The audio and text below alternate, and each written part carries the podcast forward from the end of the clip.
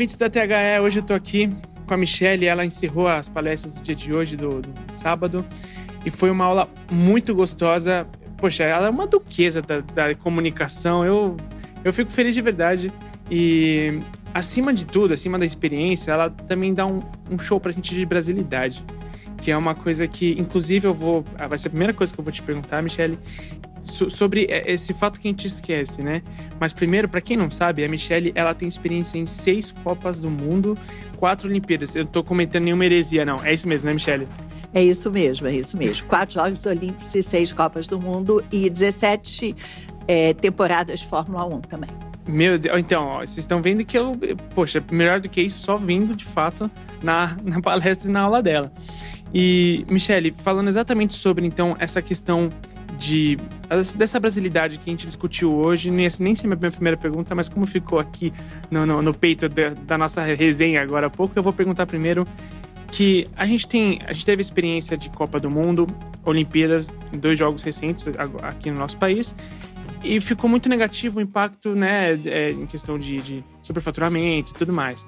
Só que a gente esquece da brasilidade que deu certo. O carisma do povo brasileiro, é, como a gente ficou bem visto em questão aos olhos do mundo, como a gente fez uma fez organizado, foi organizado.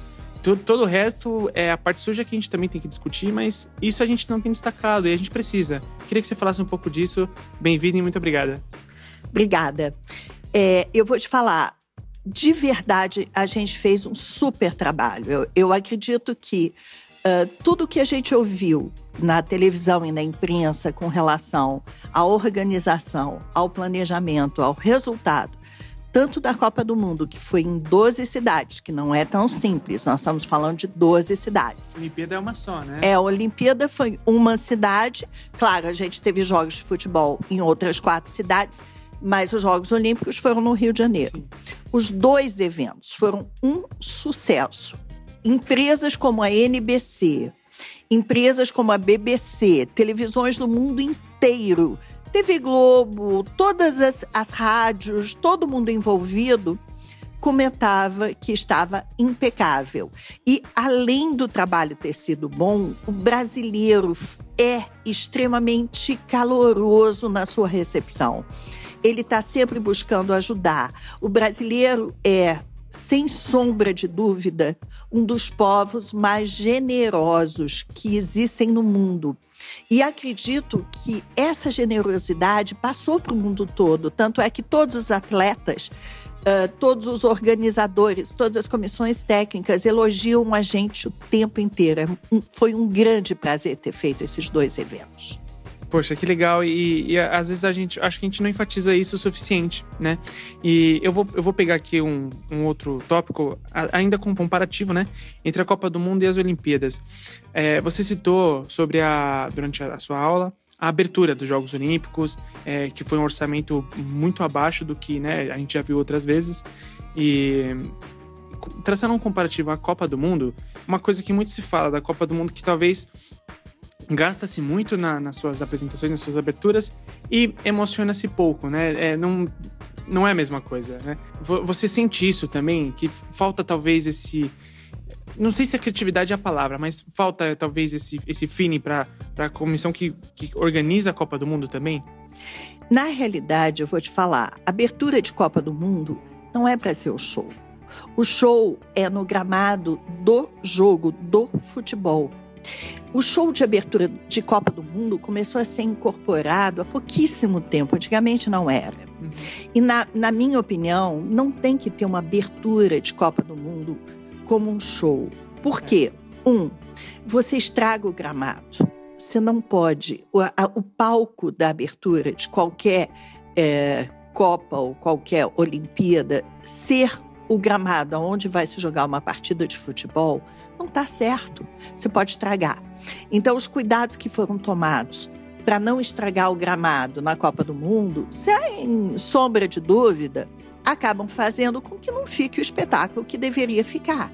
Nos Jogos Olímpicos, não. Nos Jogos Olímpicos, você faz uma abertura e depois você refaz tudo que tem que ser feito ali, como foi o caso nosso, para o gramado ficar em ordem para poder receber os jogos finais. E uh, eu acredito que Copa do Mundo não deveria ter abertura como a gente uh, faz em Jogos Olímpicos. É outra coisa.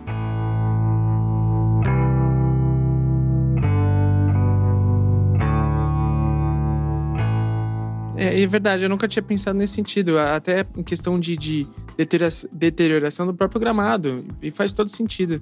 Agora eu vou, eu vou, explorar um pouco da sua experiência como profissional na área de comunicação. Poxa, é, se pudesse deixar aqui, eu ficava conversando com você há um bom tempo. Mas uma pergunta que eu gosto de fazer para todo comunicador com quem eu converso, tá?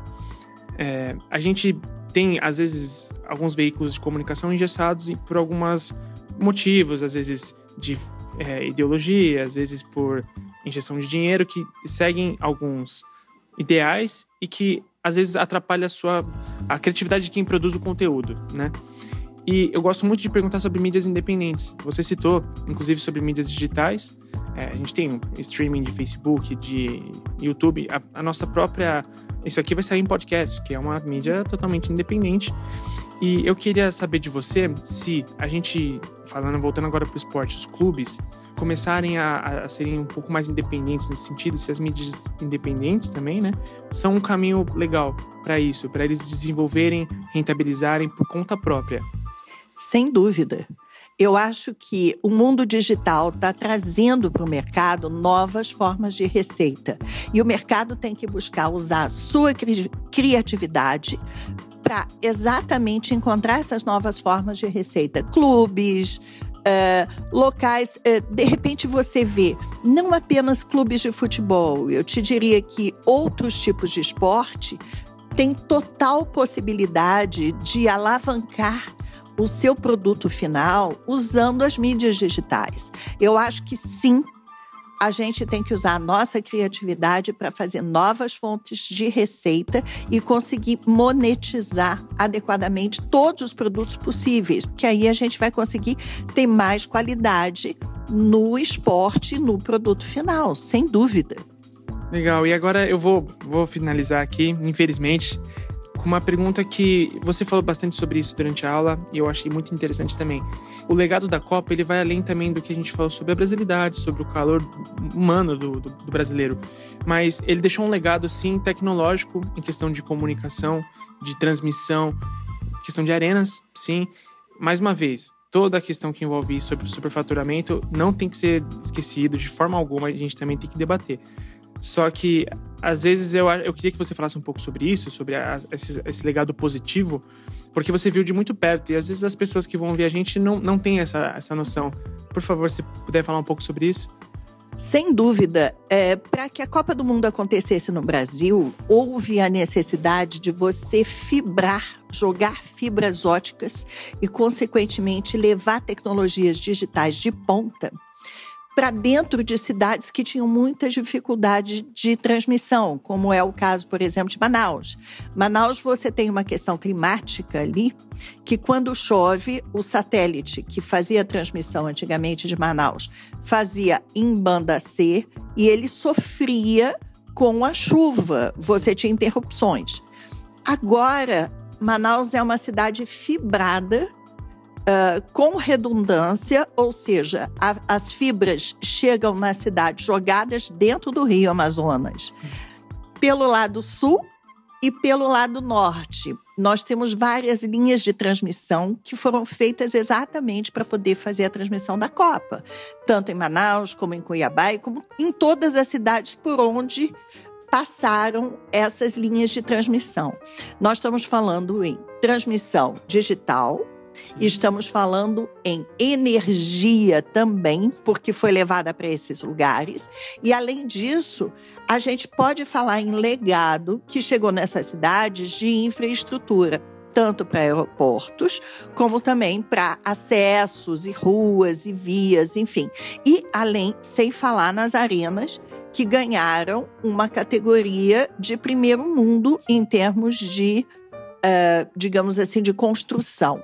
Agora, o que deve se buscar é a utilização adequada, portanto, tem que ir para a gestão da iniciativa privada, para que possa se ter um retorno desse dinheiro investido pelo governo. Então, tem que ser realmente na mão da iniciativa privada para ela poder dar retorno para que o governo possa bater um pouco do investimento feito. Agora, não vamos falar de corrupção, aconteceu, aconteceu.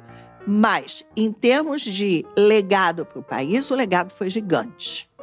Bom, eu vou encerrar assim, porque é, estamos aqui com tempos contados também, infelizmente, mas eu tenho certeza que você já deu outras aulas aqui com a escola e esse curso com certeza ele vai acontecer mais vezes. Eu vou conversar mais vezes com você, com certeza. Não vou perder as oportunidades. E melhor que isso, de fato, não fica só vindo na sua aula.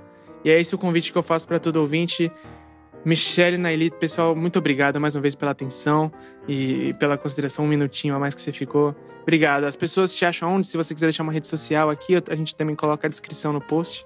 Claro, me achem no Facebook, na minha página, é Michelle Naili. E uh, também eu tenho meu site, www.michellenaili.com. Obrigada. Imagina, eu que agradeço. Ouvintes, até a próxima. É isso aí.